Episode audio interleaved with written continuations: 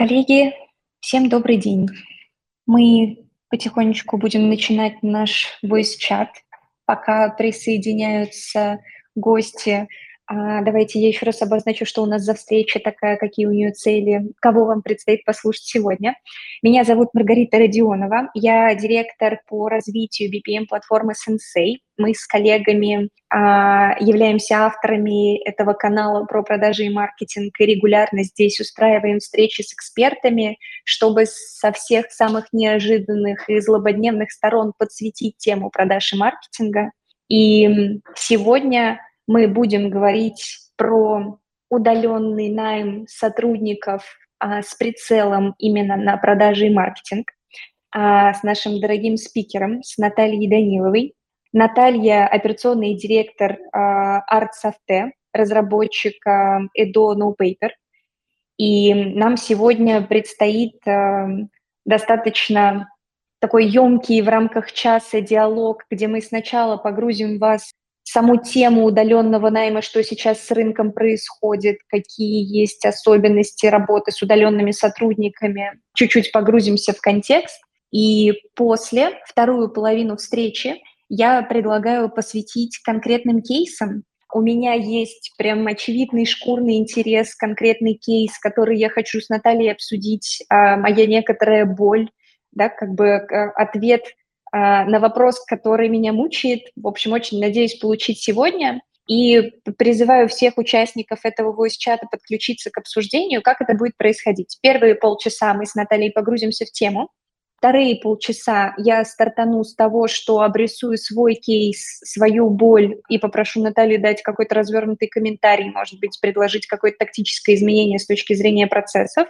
И у каждого из вас будет возможность провернуть ровно то же самое, у нас здесь в voice-чате есть такая опция, как поднять руку и запросить возможности поговорить со спикерами.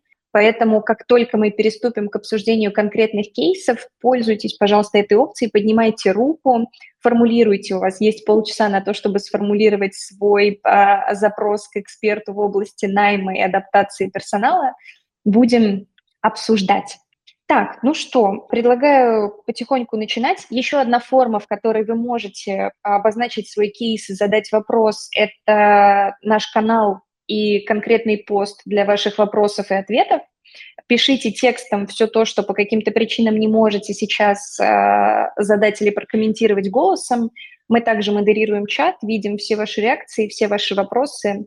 Будем постепенно э, на них отвечать. Давайте начинать. У нас очень ограниченный тайминг, очень важная тема. А, Наталья, привет. Слышно ли меня? Все ли ок?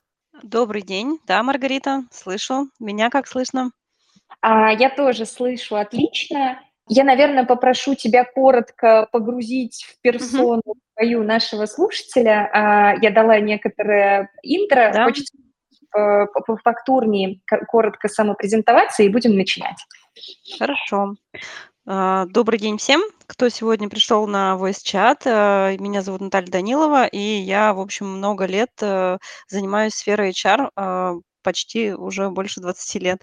В этом эпизоде мы будем говорить про IT, маркетинг. В маркетинге и рекламе я работала до ухода в IT. Это было больше 10 лет моей карьеры, поэтому маркетологов нежно люблю. Сейчас в нашей компании есть, э, кроме вот продуктов, которые рассказывала Маргарита, да, No Paper еще ряд продуктовой разработки, а, есть очень сильный отдел маркетинга, где тоже разнообразных много специалистов, там, от ивентеров до PMM, а, работающих в маркетинге.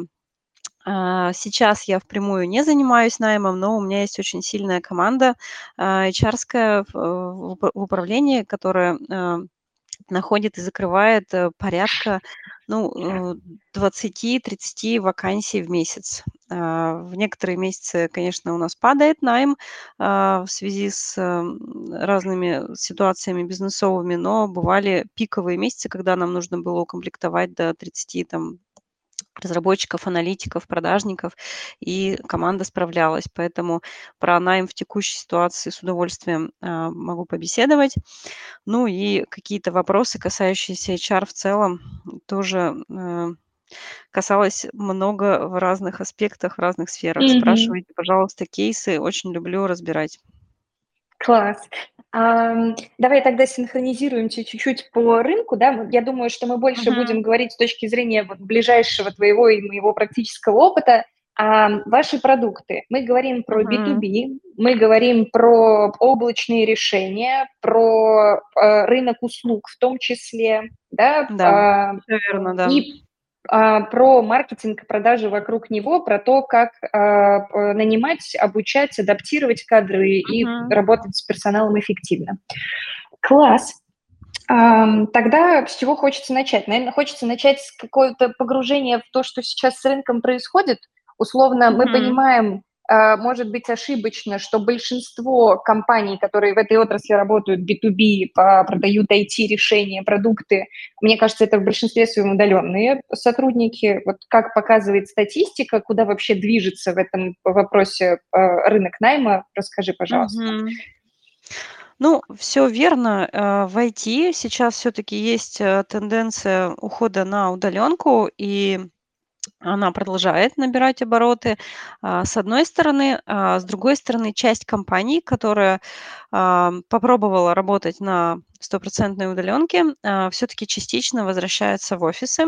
И это очень интересные тренды, а, которые вот дополняют друг друга. Они не не то чтобы противоречат, а скорее, ну, на мой взгляд, они дополняют. А, то есть, эм, стремление, ам, людей получить, а, гибкость в выборе места работы, в графике работы, а, совмещается с, ам, пониманием, а, важности, контакта не только онлайн, да, но и офлайн с командой, хотя бы эпизодического.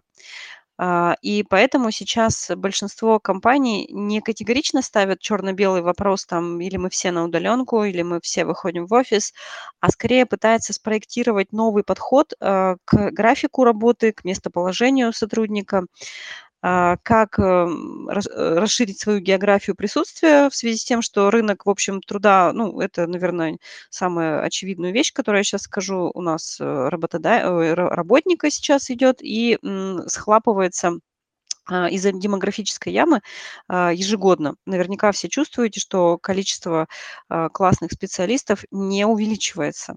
А, в некоторых Мгм. отраслях оно сильно уменьшается, но дай бог, чтобы оно оставалось на том же уровне, но оно не растет. И поэтому, а, важно понимать, чего хотят сами сотрудники и к чему готовы компании.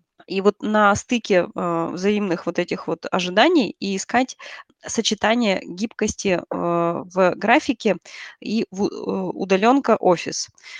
Очень много компаний дают сейчас, а, гибкость в выборе, а, некоторого гибридного так называемого графика, когда сотрудники выходят на удаленку 1, 2, там 3 дня в неделю и Мгм. какое-то количество времени проводят в офисе. А, либо это дни, которые, прямо приколочены к каким-то конкретным событиям, например, планирование месяца, подведение итогов и или еще какие-то события важные. А, либо это просто, а, некий график дежурств, когда в офисе собираются те люди, а, которым важно покоммуницировать вместе. На другой период времени сотрудники уходят на удаленку. Иногда графики планируются, а, промежутком временным в кварталы, полугодовые. Например, там квартал человек, м, находится где-то в другом месте, не в городе присутствия компании, затем он возвращается и квартал живет там с с командой, встречаясь каждый день. Но тренд, а, на, а, пересмотр графиков, давайте так я его обозначу, он точно есть. И мы сейчас, а, такие свидетели, а, классного момента, когда из, а, 8 ч не будет дальше ставиться вопрос, да, а, восьмичасовой рабочий день, 6 важен там или двенадцатичасовой, и надо ли отдыхать по субботам, воскресеньям. Трансформируется сам вопрос, сам подход к графикам. Как сделать так, чтобы, а, сотрудник давал максимальный эффект, когда он работает головой? Ну, мы с вами говорим про IT, про маркетологов, там очень много, а, задействуется разных процессов мозга, и чем дальше мы изучаем мозг, тем больше мы понимаем, что с 9 до 6 невозможно взять и вот заставить мозг, э, максимально эффективно работать. У разных людей там много разных факторов влияет на эту работу. Вот, очень, э, такой вот момент исторический, смены даже парадигмы подхода к формированию графиков. Звучит очень позитивно, на самом деле. Ну и как бы кажется, что действительно а, мы уходим от какого-то коридорного мышления с точки зрения того, как, э, как может работать человек, да, то есть условно мы раньше вообще не мыслили удаленку, удаленка это была как какие-то вот, знаешь, супер счастливые люди на каких-то да. отдельных кластерах профессий, которые сидят на островах, и как бы, ну, угу. большинству это недоступно. Потом угу. случились нерадостные события в мире и даже череда таковых, и для, ну, как угу. бы для всего мира открылась удаленка, и это тоже было ну, в какой-то степени, наверное, э, ну, слишком глобально, да, то есть компании, которым не было необходимости уходить на удаленку, перешли на нее, да, как бы и кто-то понял для себя ограничения этого формата. И Еще, понимаешь, будто... они переходили ведь э, не по, по плану своему, то есть да. это было для них абсолютно неожиданно, непланируемо, без подготовки, без понимания, а как это вообще нужно построить. Э, поэтому да. многие вещи обернулись совершенно по-другому, э, и родился, ну, такой вот устойчивый паттерн, что, ну, у многих руководителей, что удаленка – это зло, ну, прям вот Да, да, ну, потому что реально, как, как без процессов эффективно перевести людей, которые до этого годами годами работали в офисе на удаленку, конечно, mm-hmm. ну, как бы это будет по-любому а, ронять и бизнес-показатели, и операционные метрики, и все да. вокруг. Mm-hmm. Mm-hmm. Угу. Без подготовки самих сотрудников, потому что, ну, когда человека всю жизнь приучают, э, ты пришел в офис, у тебя должен включиться мозг, ты ушел из офиса, окей, можешь отключать. А, а тут он раз, и вдруг оказывается в ситуации свободного выбора. О боже, я могу, оказывается, думать утром в ванной до того, как я пришел в офис, и могу даже на пробежке там вечером решать какие-то сложные проблематики, с которыми столкнулся днем. Мозг-то не отключается. вот. Да, но с другой стороны, как бы, несмотря на весь позитивный флер этого вопроса, я по себе могу сказать, mm-hmm. что границы вот этого вот пресловутого work-life balance, да, как бы, и вообще вот границы работы и жизни с да. приходом удаленки, они, ну, как бы практически размываются, и в этом есть все-таки еще и негативный контекст, потому что ты действительно начинаешь, ну, уже почти 24 на 7 тратить мысли топлива на работу. Вот ты очень правильно рассказала про душ, про пробежки. Из-за того, что у тебя нет вот этого вот коридора и рамок, у тебя работа и мысли про нее интегрируются во все другие аспекты. Это, мне кажется, ну, то, что большинство прорабатывает с психотерапевтами сейчас, кому угу. как бы, ну, удаленный формат подходит, но. Вот, вот это вот но. Угу.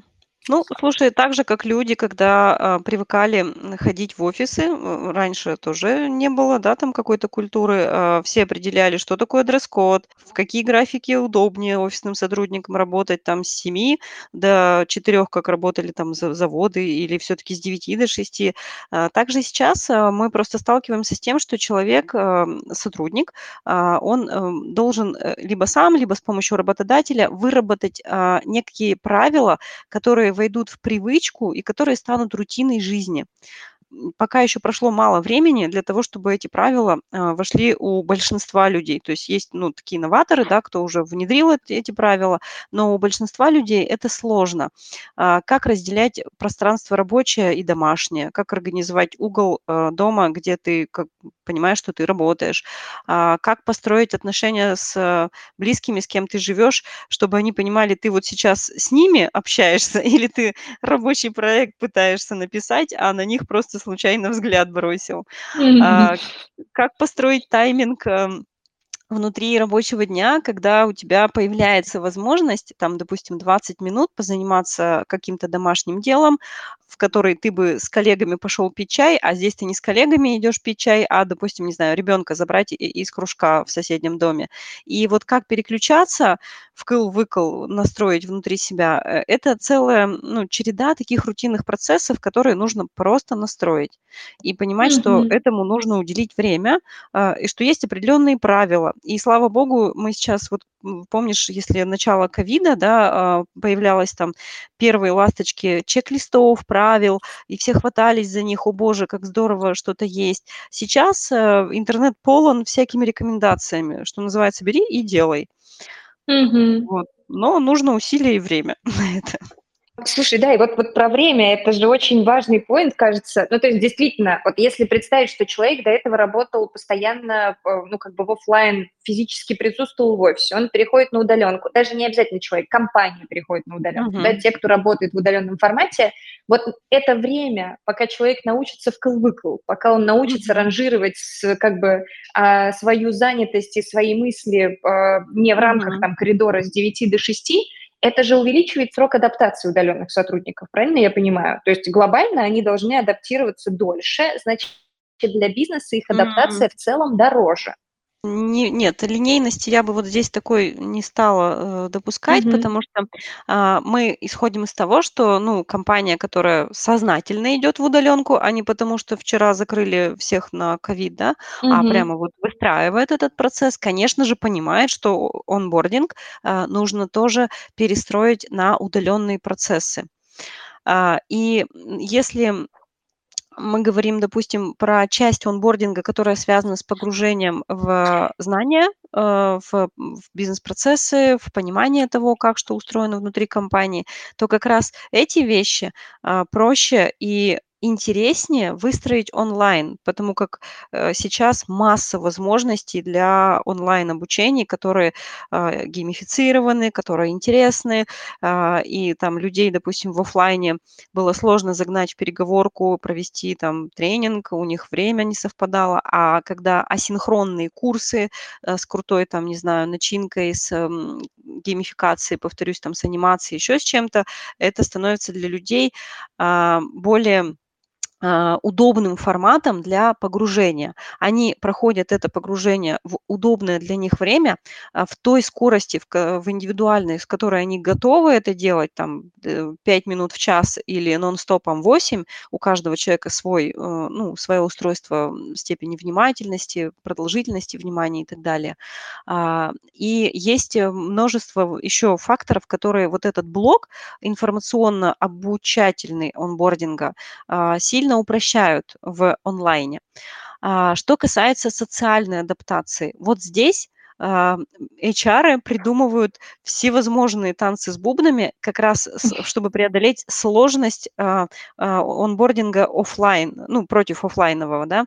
Когда человек находится в офисе, его команда сидит вокруг, он видит, кто как выглядит, кто что говорит, они вместе сходят, не знаю, на перекур, на обед, на, на кофе, и вот за несколько дней он уже понимает свое место в этой группе людей, он чувствует, э, про что они, э, у них там какой-то юмор рождается совместный. И вот это все тонкие такие вещи, которые человеку жизненно необходимы.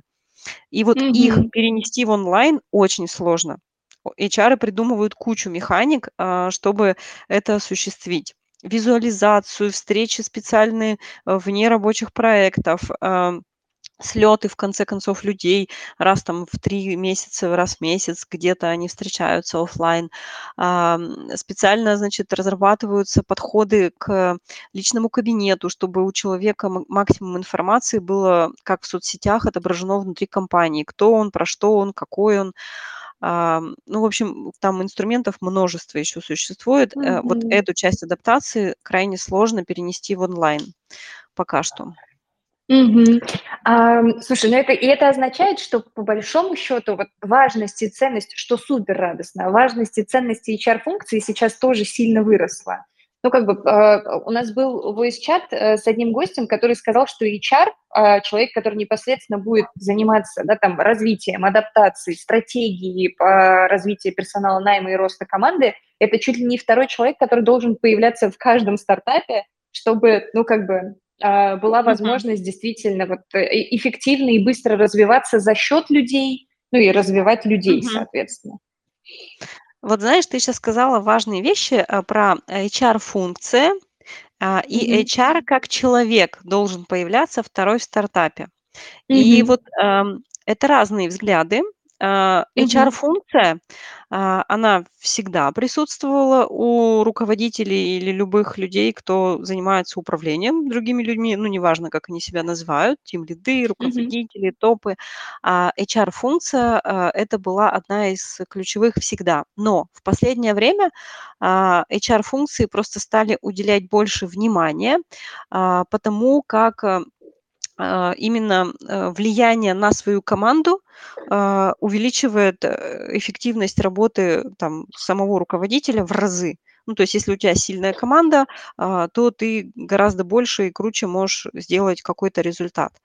Вот. И присутствие HR-функции, если в каких-то там, ну, лет 10-15 назад, 15 лет назад точно, да, это не был must have, то есть все проверяли у руководителя а, какие-то аспекты, связанные с пониманием бизнеса, прежде всего финансовые, а, продуктовые, если там эта компания производила что-то.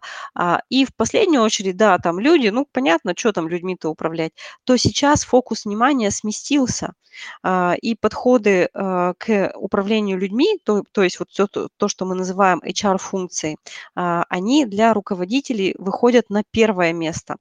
То есть точка Мгм. приложения там происходит. И это не всегда а, является отдельной персоной HR-ской. Ну вот как мы говорим HR и представляем себе отдельного человека. Мгм.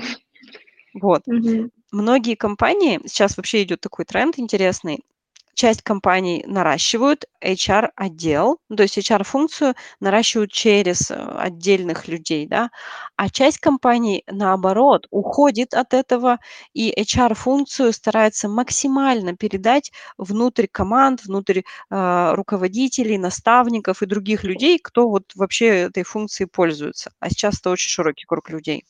А HR оставить, ну, на каких-то очень специализированных процессах, в которых, ну, сильно мало принимают участие руководители. А, нет правильного или неправильного пути, а, важно понимать, зачем мы это делаем. И важно понимать, что если у нас есть э, суперсильная команда отдельных HR, то окей, а, мы можем, значит, поручить им часть функционала вывести из э, руководителей да, на, на лидирование. А если у нас все-таки HR один на там, огромную команду, и мы все ждем, что все HR-функции там как-то будут закрываться, развиваться, то ну нет, надо наращивать HR-функции внутри своих руководителей. Здесь столкнулась с кейсом, а, что одному HR, ну, моему знакомому руководителю э, не стали расширять отдел, а предложили, прям настойчиво собственник поддержал, сказал, я буду всячески помогать, наращивать компетенцию найма а, в своих руководителях. Там очень узкая сфера, а, внутри которой э, ну, тяжело внешним каким-то рекрутерам, HR понимать, как найти людей. И Мгм. много найма настроено на нетворкинге. Ну, то есть у этих руководителей гигантский нетворкинг годами наращенный, который нужно использовать для привлечения крутых специалистов. И вот чтобы не было ожидания, что кто-то вовне мне поможет, а, наоборот, наращивать компетенцию внутри себя. Вот, немножко А, ушла от вопроса. Не-не-не, это, это на самом деле очень прогрессивный взгляд на вещи. Вот ты э, проговариваешь, и я себе параллельно пишу, что а, как будто бы вот этот вот набор навыков, который крутится вокруг HR, у руководителей очень редко оценивается, да, как бы в целом. А, вот, Мгм. Как бы есть, например, набор а, каких-то топиков, которые важно пощупать, прежде чем ты устойчивый топ-менеджер. Да? Ты должен уметь в экономику, в маркетинг, там, в продажи, в управление. Мгм. А, а если ты руководитель, как будто бы достаточно управления и отраслевых навыков, да, как бы вот Мгм. управление Да. процессами плюс навыки, например, там продаж, плюс навыки маркетинга. Но действительно, когда в большинстве случаев говорят про руководителя, не оценивают, насколько он понимает процессы роста сотрудников, там, грейдирования, Да. найма э, и так далее. Мгм. И это звучит как эволюция ру- руководительской функции. То есть как бы вот этот вот кейс, который ты развернула, где собственник спустил эту идею, в сложных продуктах действительно очень оправданный. А, ну, как бы Мгм. действительно очень оправданный. Это прям Да. интересно. Ам, класс. А, Я прям себе весь листочек исписала, очень интересные мысли проговариваются. Э, Что хочется еще чуть-чуть затронуть, прежде чем мы к кейсам перейдем, про непосредственно контроль и мотивацию, наверное, да, мне кажется, очень у многих болит вот эта история, что ам, Мгм. На удаленке. очень, да, да, как будто бы это, знаешь, такой первобытный страх, который, ну, как бы он не оформленный, он не подтвержден никаким опытом, как правило, но тем не менее присутствует у большинства управленцев, предпринимателей и так далее, что вот очень жирный пульсирующий минус, что я потеряю контроль над э, людьми. Да. И значит ли это, что прежде чем переходить, ну то есть как бы, э, что прежде чем переходить и в целом бояться бежать от этого монстра, надо попробовать описать процессы, да, как бы, которые могут mm-hmm. эту боль подстраховать? Ну, в таких случаях вот я задаю первый вопрос, да, а как сейчас в офисе происходит э, целеполагание, а, описание желаемого результата. Как ты сейчас понимаешь, кто у тебя классный, эффективный Мгм. сотрудник, а кто, например, low performer? По каким критериям, по каким признакам? А, и проблема а, у руководителей, которые не хотят э, там вообще рассматривать никакую удаленку ни за что, а, состоит в том, что они говорят, ну, э, я просто вижу, кто у меня хорошо работает, а кто нет. Это Ну, какая-то видимо иллюзия контроля, кажется. да, в Э, режиме наблюдения в живой природе, да, как-то вот вот человек, например, сидит усердно, смотрит в компьютер и или не очень, или там, ам, вот. Или же эти критерии, а, например, а они очень формальны. Ну, то есть их, э, выполнить, э, всё равно выполнят, но на самом деле это не дает, э, руководителю действительно уверенность в том, что его сотрудники выполняют э, тот уровень перформанса, который он для себя определяет. А, еще хуже ситуация, когда руководитель вообще не понимает, а какой уровень перформанса от команды он действительно хочет. Но просто когда он Мгм. работал в офисе, такого вопроса и не стояло. Вроде как раз они приходят, значит, по определению они что-то хорошо делают. А как только выход на удаленку, э, сразу же, да, начинается, такой триггер, страх, что, наверно, здесь будут вопросы к каким-то моментам, а, которые в офисе, допустим, а, руководитель на себя перехватывал, ну, просто находясь рядом в помещении, а удаленно не сможет их увидеть, услышать, и, соответственно, где-то случатся какие-то разрывы, провалы, а, и с этим потом нужно будет как-то работать. Если не Мгм. настроены вот эти, э, критерии перформанса и если не не выстроена четкая система коммуникаций, где что, какая информация должна очутиться, в какой момент, а, почему, как, э, транслируются, э, потоки новостей, изменений, принятых решений, перепринятых решений. Ну, вот вот вся вот эта информационная нить, которая, а, в офисе покрывает такой невидимой, а, паутинкой, а, разных коммуникаций. Подошел, случайно сказал, тут услышал, случайно, там улыбнулся, и по по улыбке все всё поняли. А в онлайне это должно быть всё прописано при удаленке.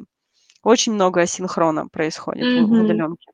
Это вот у нас, кстати, зрителю я не рассказала, что вы же с командой подготовили для нас потрясающий чек-лист, который облегчает, э, работу с удаленными сотрудниками в целом, начиная с момента найма и заканчивая там какими-то процедурами внутри, которые поддерживали бы Мгм. мотивацию сотрудников.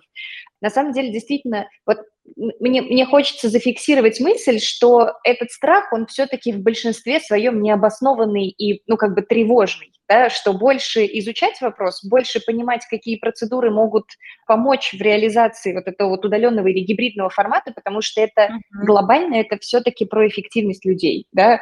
Раньше была вот эта парадигма, что эффективность- это строгость, рамки и контроль. Сейчас, по крайней мере, на том рынке, на каком мы работаем с вами, кажется, всё устроено совсем иначе, и это важно учитывать и идти в ногу со временем, условно. И я бы тут даже не стала там торопить кого-то и говорить, что, ну, вот надо при Мгм. принимать, э, во внимание тренды, э, стремление всех к удаленке. А, важно понимать, что так или иначе этот тренд задевает всех абсолютно, да. Ну, потому что там есть, э, исследования, что сейчас уже больше половины российских компаний, ну, как так или иначе работают с удаленщиками. И эта цифра будет расти. Опять же, повторюсь, в противовес, э, тому, что, а, компании, которые уходили на стопроцентную удаленку, возвращаются частично в офис там или какими-то, а, кусочками. Мгм. значит, э, важно просто, а, честно отвечать себе на вопрос, что нужно, откорректировать в бизнес-процессах, коммуникациях, а, в целеполагании для того, чтобы, в какой-то момент принять, э, во внимание, что часть людей, да, можно отпустить на удаленку. Э, компания так или иначе столкнется с кадровым голодом на географии или появятся какие-то потребности в очень узких компетенциях, которых не будет на этой географии, или еще какие-то, в общем, вызовы подкинет судьба, она нам каждый месяц что-то подкидывает, которые Да, вынудят щедрая. Так или иначе начать работу с удаленкой. Ну все, это как бы правда жизни. И поэтому лучше сейчас начинать уже анализировать, что происходит внутри команды, а, какие вещи нужно настроить так, чтобы они одинаково хорошо могли бы работать а, в асинхронном формате, в онлайн-формате, в удаленном и так далее. Мгм. А, В общем, коллеги, смелее присматривайтесь, изучайте вопрос. Даже если вы сейчас находитесь э, не в той, как бы, не в той зоне, где вас сильно заботит вопрос найма и HR-процессов, кто знает, куда приведет вас судьба. В общем, мы делимся чек-листом, как работать с удаленными сотрудниками. Да, в ближайшее время он улетит в чат. Изучайте, пожалуйста, а, действительно очень короткий, но при этом емкий э, и очень информативный документ. В общем, Всем советую ознакомиться.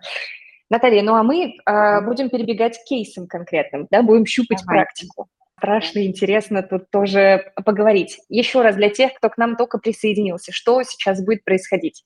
Я э, пришла с конкретным запросом. Э, мне очень интересно получить практический совет от Натальи на тему того, как решить э, конкретную боль, связанную с наймом в моем случае это непосредственно коммерсы. Я обрисую свой кейс, мы с Натальей про него поговорим. У вас также есть возможность поднимать руку, писать текстом ваши запросы, в общем, участвовать с нами в диалоге.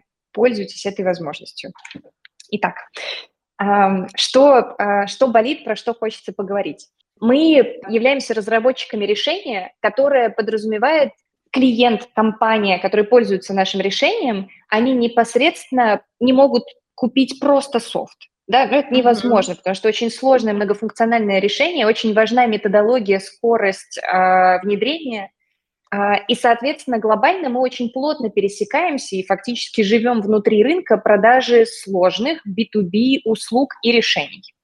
Угу. И так как наш э, софт реализуют наши партнеры-интеграторы, у них достаточно богатая мощность с точки зрения аналитиков, да, непосредственно производственной части, людей, которые этой методологией владеют.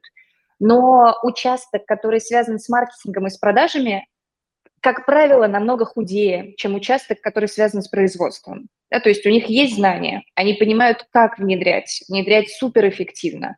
Но а, людей, которые могут быстро, без обманутых ожиданий, хорошо это продавать, вот с этим участком голодно в большинстве uh-huh. случаев. И, как правило, а, у большинства компаний есть вот эта история, что человек, который больше всего понимает продукт, условно аналитик, он же выступает в роли сейлза.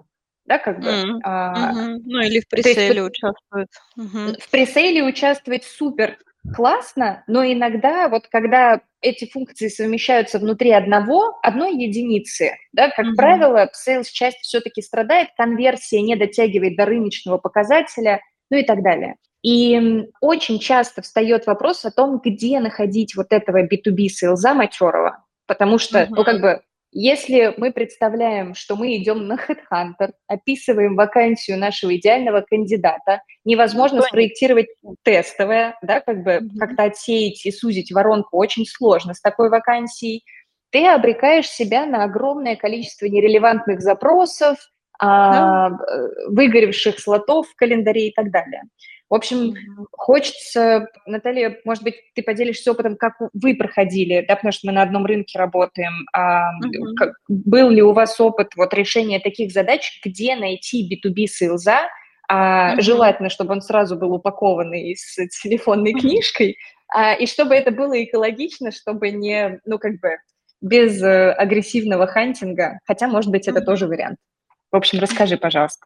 Окей, очень классная тема вообще. Я думаю, что она интересна многим слушателям. И да, ко мне приходят э, мои коллеги по рынку э, с запросами про продавцов enterprise решений и вообще каких-то сложно сочиненных историй. Давай начнем с того, что вообще э, представляет себе рынок России Например, с точки зрения э, продавцов э, сложных решений enterprise или каких-то еще вот таких непростых историй. У нас не готовят нигде такого рода людей. Ну, то есть нет такого, что студенты частично, да, там поступившие в какие-то вузы, э, поступают такие, думают, господи, когда же наконец я его закончу и стану вот менеджером по продажам тяжелых enterprise решений. Я уверяю, что там, ну, даже не знаю, какой минимальный процент вообще знает, что, такое, что такая работа существует. То есть обычно студенты а, даже про те профессии, которые на каждом углу из каждого утюга рассказывают, очень смутное представление имеют. А уж о профессиях, которые такие э, узкие э, и закрытые, ну, вход в них достаточно закрытый, они себе вообще в тумане представляют, чем занимаются вот люди на, таких, на такого рода профессиях. То есть мы получаем, что у нас нет молодых, горячих, заряженных молодых людей, которые думают, господи, я всю жизнь мечтал продавать enterprise. Не потому, что а, это плохая работа, просто потому, что про нее мало рассказывают, про, про нее мало кто знает. И поэтому как мечтать э, о том, о чем ну, плохо знаешь. То есть сейчас, например, у нас идет э, огромная усилия государства на подготовку разработчиков, и каждый там второй на технических факультетах рассматривает для себя возможность стать там разработчиком, программистом, потому что понятно, а, чем занимаются эти люди, работа их уважаема, хорошо оплачиваема, а, и вот надо как-то решить и дойти до нее такой же пропаганды менеджеров продаж enterprise вообще нигде нет. И даже поискать, чтобы, да, вот если мы сейчас в Google пойдем, наберем, то мы вряд ли найдем э, качественных много материалов. Скорее всего, если мы хорошо э, поресечим, мы найдем какие-нибудь классные телеграм-каналы э, от таких ребят и посмотрим на количество подписчиков. И это будет вообще ни разу не десятки тысяч. Ну, то есть mm-hmm. это очень узкая аудитория, которая вообще понимает, о чем идет речь. Вот с этого начинается. Теперь дальше. А, чтобы стать э, менеджером продаж, э, ну, таким высококлассным энтерпрайзных решений, важно, чтобы в человеке сочетались, э, ну, достаточно сложный набор качеств. Во-первых, он должен быть классным коммуникатором с э, очень такой э, ассертивной позицией. Слышала такое слово? Ну, если кто-то не слышал, это умные всякие теоретические обоснования. Если очень по-простому, у него должно быть в балансе собственное эго и э, представление о мире. Вот не позиция, эм, как у многих э, начинающих продажников, а страх перед продавцом, ой, перед клиентом, извините, какой-то позиция снизу, а, давайте я вам эм, там как-то вот помогу и волнуюсь, что, наверное, вы меня не выслушаете, не позиция очень крутого такого, такого вот э, всезнающего человека, ну, потому что клиентам не очень уютно, да, тоже с таким работать, а Мгм. именно равноправная партнерская позиция. А, э, это удел не очень большого количества людей, то есть это сложное качество, которое нужно воспитывать. Второе, а, человек должен обладать достаточным уровнем а, усидчивости, внимательности, интеллекта, чтобы погрузиться во все тонкости продукта. Мы же говорим про enterprise, там обычно продукт, ну, не самая простая история. Надо понимать, э, как вообще его технологически этот продукт создают, а, историю, откуда что начинается, почему именно так. Ну, то есть обладать массой разрозненных знаний, которые нужно уметь собирать. И здесь вот как раз системное мышление, аналитика, в общем, разные личностные характеристики помогают человеку а, освоить этот блок. А, третий момент– это такая достаточно высокий уровень энергии, уверенности в себе э, и умение, ну, я бы назвала это качество трудолюбия, ну, можно по-другому. Э, это умение не сворачивать с пути, когда ты встретился с десятью там барьерами уже, и еще встретишься со 100. Потому что enterprise продажи, они длинные и сложные. И на каждом этапе возникают 50 тысяч проблем, которые нужно, как в квесте, да, в игре э, придумать, как же найти решение, где открыть, найти, там, не знаю, артефакт, который приложить в следующей комнате. И вот э, это такая многоходовочка, на которой важно вообще ни разу не сдуться на середине пути, там, на 70%, а прямо вот идти и идти как паровозику до самого конца, даже если сделка там занимает полгода, год, иногда и больше бывает, ведь, да, там по нескольку лет э, Я, я даже Мне, мне даже страшно представить, чем ты закончишь свой спич. Настолько это монстрический человек вообще. Такое ощущение, будто ты еще назовешь пару пунктов и скажешь, Рит, ну, собственно, забудь. Нет, подожди. Такие люди есть, а, но их, правда, немного. А, есть разные способы, сейчас не буду останавливаться на них, но они существуют. А, как вообще можно, вот как, знаешь, маркетологи выделяют целевую аудиторию и разными разными способами рассчитывают, а, а сколько таких людей вообще на территории, ну, к примеру, РФ, да, или там какой-то Да. географии, локации конкретной, хотя бы примерные цифры, там, знаешь, это тысяча, десять тысяч или сто тысяч. Так вот, а, можно такими же методиками посчитать, а сколько таких потенциальных людей в твоем городе, допустим. И если речь идет там о столице, э, это окей, можно с этой аудиторией работать, но если это регионы, то этих людей будет, ну вот, э, в пределах там всего нескольких тысяч, и то в потенциале. Это очень мало. А дальше мы сопоставляем эту цифру, например, с количеством компаний, которые используют подобные технологии продаж. А, ну и приходим к каким-то выводам о том, что примерно либо в лучшем случае соответствует количество людей количеством компаний, ну, либо их существенно меньше, чем даже запросы компаний. Мгм. отсюда, смотри, какие выводы. А, что ожидать, а, да, что вы разместили вакансию на HeadHunter, описали а, весь функционал и все, что бы вы хотели, чтобы было в этом человеке, и вам прямо начнут э, очереди откликов релевантных слать, вообще не стоит. Там будут, вот ты сказала, что, что сотни выгоревших слотов, а мне хотелось дополнить, сотни выгоревших людей, которые ходят по рынку такие э, и, значит, рассылают свои резюме. Э, не, ну, большинство из них это делают не потому, что они классные enterprise продавцы, а как раз потому, что у них не получилось, и вот они в надежде лучшей доли перебирают компании.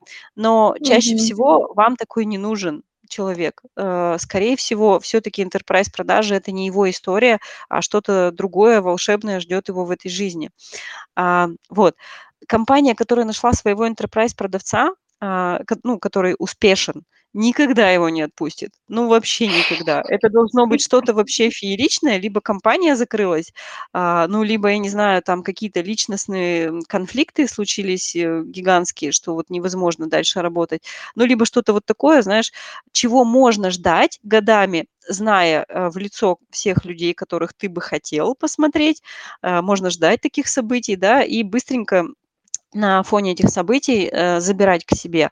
Э, но это точно не про вот э, плановый рекрутинг, как выстраивается воронка, открыли вакансию и погнали всех прогонять. Так не работает. Как работает на моем опыте и на моей практике? Вообще продажи энтерпрайзные начинаются в компании обычно с собственников или топов. Ну, Мгм. так ведь это, да, там большинство Всё крупных так, да. сделок а, либо начинали и продолжают вести собственники и топы, а, либо, положа руку на сердце, давайте будем честны, там 80-90% так и ведут э, топы и собственники. И втайне мечтают, что они найдут этого, э, эту звезду, которая сможет забрать с них а, не то, что им не нравится эта работа, ни в коем случае, но просто обычно топы и собственники сталкиваются с выбором, а, куда дальше инвестировать свое время, в развитие продуктов или все-таки вот в продажах оставаться, и им нужна помощь. Так вот, а, Боже мой, хороший из способ извини, Наталья, у ну, как бы у меня образ пророка просто сейчас. Я не знаю, ты ты просто описываешь то, что происходит, ну, вот реально повсеместно, Да ну везде, ладно, да. я просто так Настолько это работаю, вот и все, ничего там это это обалдеть, обалдеть. Ну ладно, мгм. Э, классный вариант, а, когда заблаговременно, ну, то есть не в месяц, месяц, когда вот хочется вывести, а, например, там за пару лет, а, мы берем, а, хорошего потенциального продавца, у которого самое важное, это есть, эм, мотивы, расти вот в эту историю. То есть он понимает э, всю картинку будущего, э, она у него в голове откуда-то появляется, то есть ее либо мы доносим, либо он где-то откуда-то почерпал, а, и у него есть внутренние ценности и мотивы, которые сочетаются вот с этой работой. А, плюс есть ну, какие-то задатки тех качеств, о которых я говорила в начале. И вот мы планомерно начинаем с этим человеком работать, водить его на совместно с собой на встречи, поручать частички заказчиками какие-то задачи enterprise продаж, а, и через пару лет мы получаем вполне себе достойного, ну, давай там не сеньора, который самостоятельно вообще может заменить собственника или топа, но как минимум крепкого Джун Плюс, а, который под э, руководством а дальше Мгм. еще в течение нескольких лет сможет выйти на уверенный там, ну, сеньорный уровень. Но, а, пока Ам. я не встречала случаев, чтобы это было, э, очень быстро. Ну, типа там, знаешь, год-два и все, и у нас сеньорный уровень, вот человек enterprise продает, э, всё классно. Мгм. Ам, вот ты сказала такую мысль про мотивы, да, то есть условно, м, как будто бы звучит так, что, э, ну вот контекст прозвучал так, что в штате уже есть продажник, да, у которого есть мотивация. У него могут хромать навыки там коммуникации, могут хромать навыки, а, оценки, э, работы с процессами, там, ну, в общем, всё может хромать, но мы понимаем, что ему интересно развиваться внутри этой компании, ему там интересен продукт, ему интересен определенный заработок, а, определенные условия, которые может дать работодатель. То есть Мгм. мы просто первично оцениваем вот базовый набор мотивации, и это самое важное, чтобы мэчилось у человека с тем, что подразумевает карьера enterprise продажника. Да, давай так, про хромать щас отдельно скажу, но, Мгм. для продажника, ну, это мой очень субъективный взгляд, я н вообще не претендую ни в коем случае, там, что именно так и никак иначе. Мгм. Это, м, ну, м, так вышло, что в жизни я тока с этим сталкивалась. А, Мгм. мотивы мотивы первичны, да. И если, а, у человека нет, э, глубинных каких-то заложенных мотивов, э, преодолевать всё то, о чём я говорила в начале, а, и, э, иметь ежедневный интерес, любопытство, вставать и идти на эти встречи, а, проводить там какие-то, глубинные анализы, подготовки ко встречам с клиентами и так далее, и так далее, то, встретив, преграды, э, он очень быстро, сдуется, и у него не хватит энергии, для того, чтобы доращивать все свои компетенции. Теперь вернемся про хромать. Вот это важно, да. Хромают навыки Мгм. коммуникаций. Коммуникации, а, это очень общее слово, а, и его можно разбить на, эм, такой, знаешь, слоёный пирог, а, ку кучи всего того, что должно быть в составе, компетенций, связанных с коммуникациями. Давай так. Есть глубинные личностные вещи, которые практически неисправимы и которые, ну, так с рождения человеку даются, закладываются там в детстве, и потом, э, с ними, а, их корректировать, э, ваще практически невозможно, только, э, сам человек десятилетиями что-то может с ними поделать. И есть, слои, которые легко наращиваются. Ну, вот в разрезе коммуникаций. Допустим, а, у человека есть, вполне себе, личностная характеристика, применимая к коммуникациям- это отсутствие страха контакта. Ну, то есть он с детства спокойно устанавливает отношения, у него первичный контакт- это для него, ну, обычная норма жизни. А, вот такая личностная характеристика. Означает ли Мгм. это, что у него прокачанный навык установления контакта? Нет, но у он может там хромать, да, у человека нет там, не знаю, системности в этой работе, ам, он не не со всеми категориями людей легко, быстро это делает. Ну, в общем, там много всяких аспектов можно, но у него есть, э, базовый фундамент, на который дальше можно брать и надстраивать, э это эт эт эту компетенцию, которая относится к разрезу коммуникаций. А, а если, допустим, у человека, а, врожденный стопор выхода к аудитории, который, внимание, он не хочет преодолевать, то есть у него, опять же, мотива нет, а, выходить к людям с презентациями, да, с рассказом о чём-то. А, он и в школе-то никогда к доске не хотел ходить, и вообще у него нет. Он старается все коммуникации проводить, а, либо один на один, желательно онлайн и желательно с выключенной камерой. И у него нет мотивов менять себя. Большинство людей не любят публичные выступления, да, но многие идут в эту историю, потому что у них есть какая-то вот внутренняя задумка э, что-то с этим Да. исправить. И тогда их можно учить дальше э, системе построения презентации, э, навыкам ораторского искусства и другим составляющим вот этого слоеного пирожка презентационных э, навыков. Но если человек в базе своей э, никогда не хотел, не умел и у него вызывал там, не знаю, животный ступор, э, выход к людям, ну, все, это вот э, не это не про хромает, это про то, что человеку, а, важно найти другое занятие в жизни, а не продавать enterprise. Вот. Обалденно интересно. Просто, ну, как бы, я сейчас не маркетинга ради, но действительно совсем по-другому посмотрела на эту, на, ну, как бы на свою проблему, э, которую я озвучила, да, это даже проблема не моя, а вот рынка, на котором, ну, на котором мы работаем все. Смотри, звучит так, звучит так, что если в компании, да, вот я попробую подрезюмировать весь тот Мгм. массив э, информации, которую ты выложила, Да. если в компании есть отлично. хотя бы нет, все супер, все супер вообще. Если есть хотя бы один человек, который вот умеет продавать ваши решения внутри компании, да, вот есть Мгм. прям несколько встреч, на которых просто феерия, фонтаны, все понимают, что здесь продана идея, продан продукт, ценность, ну, как бы даже если сделка не закрылась, неважно, эти встречи, эти, этот процесс продажи, он всегда чувствуется, его всегда очень легко понять.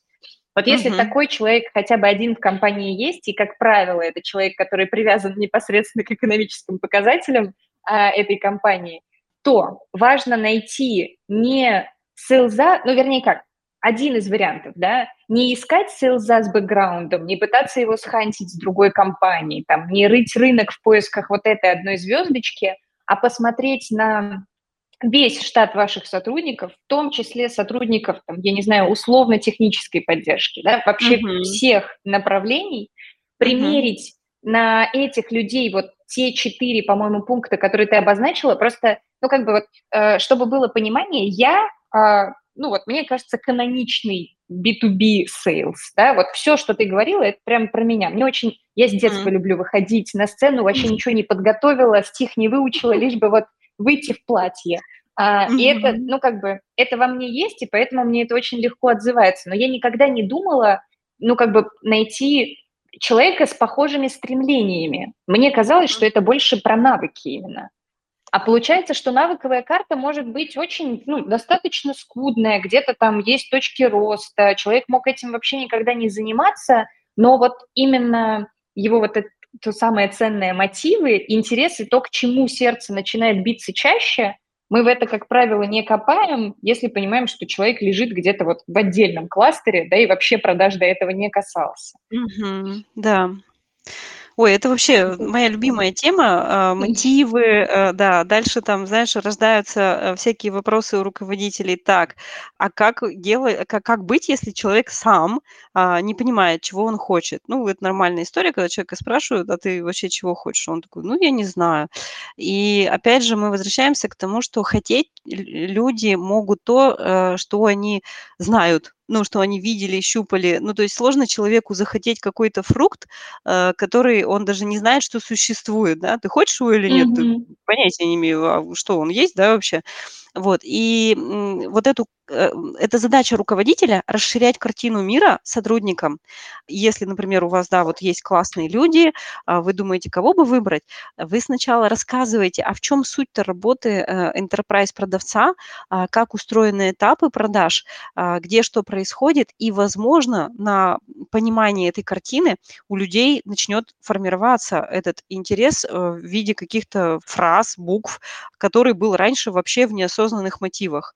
Ну, хочу вот, да, э, двигаться туда. Почему? Ну, вот он Мгм. начинает понимать, почему. Класс. Э, мне мне мне хочется посидеть у костра немножечко в тишине, а, и под подумать, как как как я могу, э, вообще дальше, ну, как бы подумать, что изменить. Это очень очень прикольно. Спасибо тебе большое. Прям очень интересный взгляд, на очень, как бы, распространенную, болючую проблему. Но вот насколько важно иногда заглянуть со стороны, у которого человека насмотр ну, как бы насмотренности явно больше, да, и насколько все-таки важно вот это вот оптическое мышление с точки зрения подхода к задаче, потому что у меня условно две тропки, в которые я пытаюсь биться лбом, да, и как бы думаю, да что же не так-то? А на самом деле тропок намного больше, и надо не пренебрегать возможностью заимствовать экспертизу. Тут, наверное, знаешь, чтобы так не было все волшебно, а, я сейчас добавлю кейс, который который такой вот, а, из серии того, что важно помнить и учитывать. Когда мы ищем enterprise продавцов с рынка, мы понимаем, что, а, ну, мы смотрим людей, э, с неким опытом.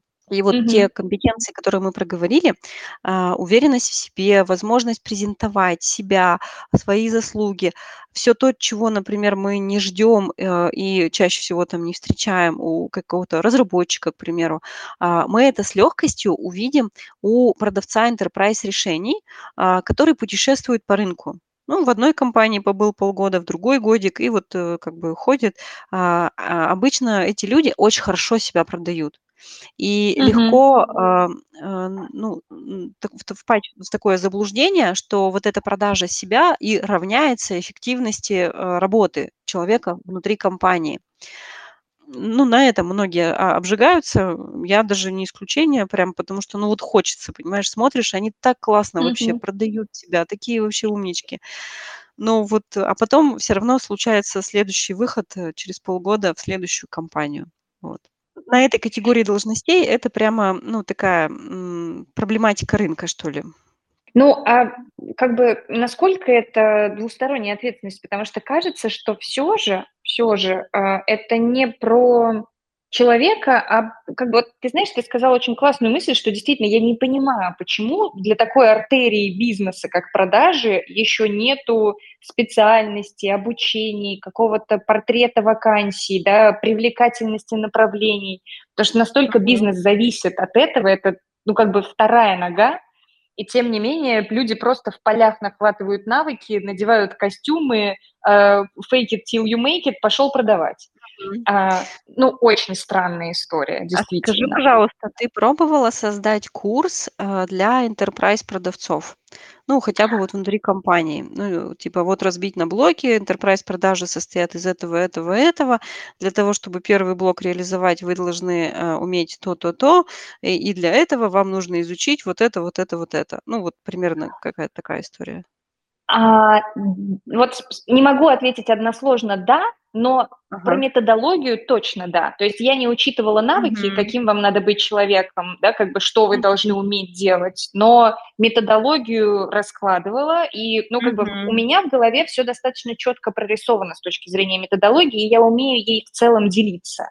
Мгм. но дело в том, что я всегда смотрела на это как на мне нужен человек с бэкграундом, мне нужен человек с навыками. Мгм. и очень сложно найти этого человека, и получается, практики передачи этой методологии было не слишком много. Ну, как бы она Мгм. успешная, но выборка Мгм. нерелевантная, потому что а, это люди, как правило, которые очень были заинтересованы в том, чтобы ее забрать. Мгм. Да.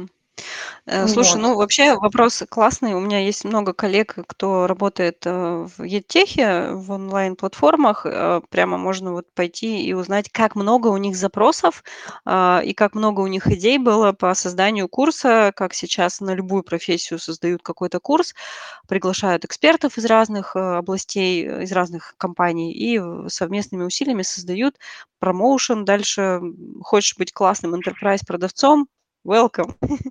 Надо прям прийти с этой идеей. Потому что Слушай, это да, у меня сложно сложно составной курс будет. Вот ты говоришь про методологию, это один из кусочков, а там еще с десяток таких будет, э, да. разделов. Да, я бы ввязалась. Ну, как бы прям ввязалась бы. Если нас кто-то слушает, да, у кого Да. есть кто-то хочет это организовать. Да. Да-да-да. Ну, э, потому что мне кажется, что это супер важно, супер, э, эв как бы революционная идея для того, чтобы в целом, ну, как бы вывести вот эту, работу с кадрами, да, и с кадрами внутри продаж на другой уровень, потому что действительно, ну, все голодают, все голодают. Мгм. А такое ощущение, будто как бы надо просто научить сеять. Ам, надеюсь, что скоро мы к этому придем и застанем еще это. Ам, Мгм. очень интересно, Наталья, спасибо большое. Я заняла весь кусок своей темой, но мне кажется, она супер интересна большинству присутствующих здесь, потому что мы плюс-минус все-таки ам, из одного комьюнити, а, но хочется прям еще минутку украсть, потому что был вопрос, можем, да, еще прям Мгм. Да, да. минуточку? Ам, да. Сейчас, секундочку. Был вопрос про... Он немножечко оторван от того, что мы говорили последние 30 минут, но вот э, Лолита интересуется. Можешь ли ты подсказать, есть ли специальные программы за контроля э, удаленных сотрудников за работой, чтобы с удобным интерфейсом, аналитикой для обоих сторон, так как это тоже болючий вопрос, наверняка уже есть решение. Я точно знаю, что есть, и я точно такие не использовала, поэтому я здесь плохой эксперт-советчик. Но да, Мгм. такие программы есть на рынке. Надо ресерчить рынок, смотреть, э, какие из них как Мгм. работают. Слушай, ну вот как бы чуть-чуть развивая тему, да, чтобы вот э, у э, человека, который задает вопрос, сложилась картинка. Вот мы с тобой говорим, ты большой эксперт в области HR-найма, ты работаешь в компании, у которой, ну, я так понимаю, тоже большая часть сотрудников удаленная, да? А, нет, у нас как раз, э, меньшая часть, э, ну, то есть, Меньшая в часть. долях, Но да, у тем не менее гибридная. у нас у нас гибридно, да, вот это вот наш любимый формат, люди ходят, А, не Мгм. все дни в неделю в офис. Мгм. Да, и вот если, получается, ты однозначно не можешь ответить на предмет инструментов, которые точно применимы в работе, ну, как бы есть положительная обратная связь, и твой опыт как бы релевантен с их применением, а звучит так, как будто эти инструменты все-таки пластырь на пулевое ранение, или я опять радикалист, и, А, может быть, не-не-не, правда тут же вопрос звучал, вот если вчитаться, я сейчас так дословно не воспроизведу, е если я правильно поняла, программы наблюдения за сотрудником, то есть это мониторинговые, э, Лолит, вы меня поправьте, если я неправильно понимаю, а, мониторинговые программы, да, которые, а, запускаются автоматически при заходе в какие-то, а, рабочие Мгм. сервисы, да, и мониторят экран. Н нет, Мгм. не про это Ну, речь шла? я думаю я думаю, да, потому что программы за контролем удаленных сотрудников и аналитика подразумевает мониторинг каких-то показателей Ну все-таки, ну, да, как бы, да, да. Вывод. Я Мгм. точно знаю, что крупные компании, а, используют, а, даже не буду сейчас называть компании, да, но обычно как Мгм. это происходит? А, такие программы включаются в рабочий день человека всегда автоматически.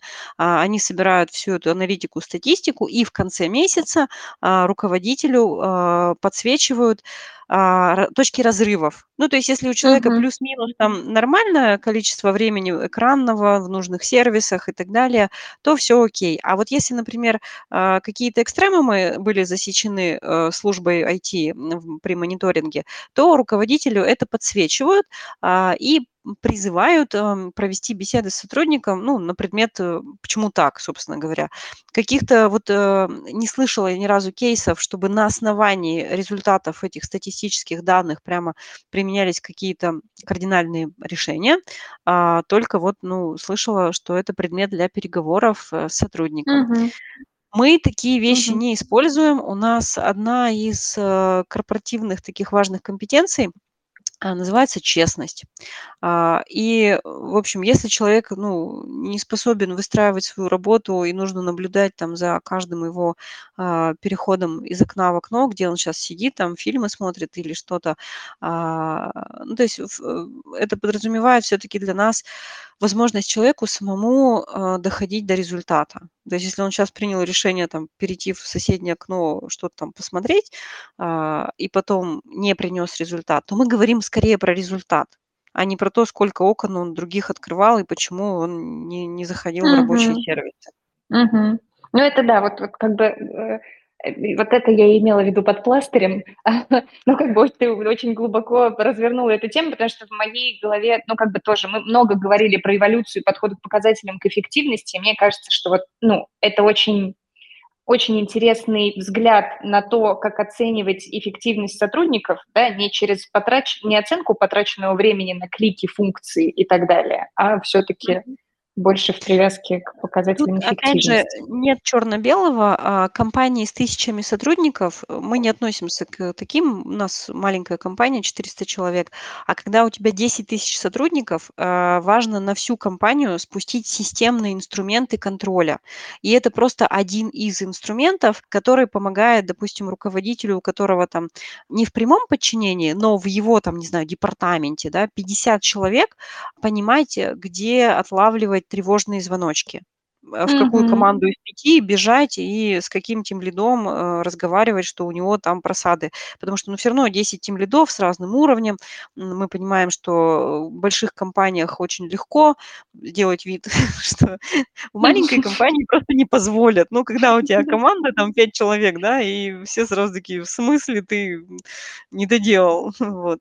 А большой, это про прокатывает. Поэтому в больших компаниях это прям, мне кажется, очень хороший, один из инструментов наблюдения. Мгм. Спасибо большое. Надеюсь, Лолита, а, HR в большой компании, и па и наши мысли натолкнут на research возможных решений и поиск наиболее подходящих. Наталья, а, дико благодарю за беседу. А, супер было интересно. То, ка как бы какое количество участников, э, вылезли с нами за час, а, это подтверждает. В общем, очень тебя благодарю за то, что смогла к нам присоединиться сегодня, за то, что так, а, ну, действительно очень много мыслей, каких-то вот, а, сильных тезисов, да. Может быть, не последовательности действий, но то, что может запустить машину этих последовательных действий, прям было много. Спасибо тебе за это большое. Очень Спасибо, Маргарита, что пригласили. Да, темы классные, интересные. А, то, что мы наткнулись на вот, а, идею курса для enterprise продаж, я Да. прямо написала себе список, с кем я об этом поговорю. Да да да да да. Да, это это очень важная тема. Мгм. Класс. Спасибо большое. Э, гостям большое спасибо за то, что были с нами. Предлагаю завершать эту вдохновляющую встречу. И до новых войс-чатов, коллеги, друзья. Всего доброго. Всем пока. Да, пока-пока. Пока-пока.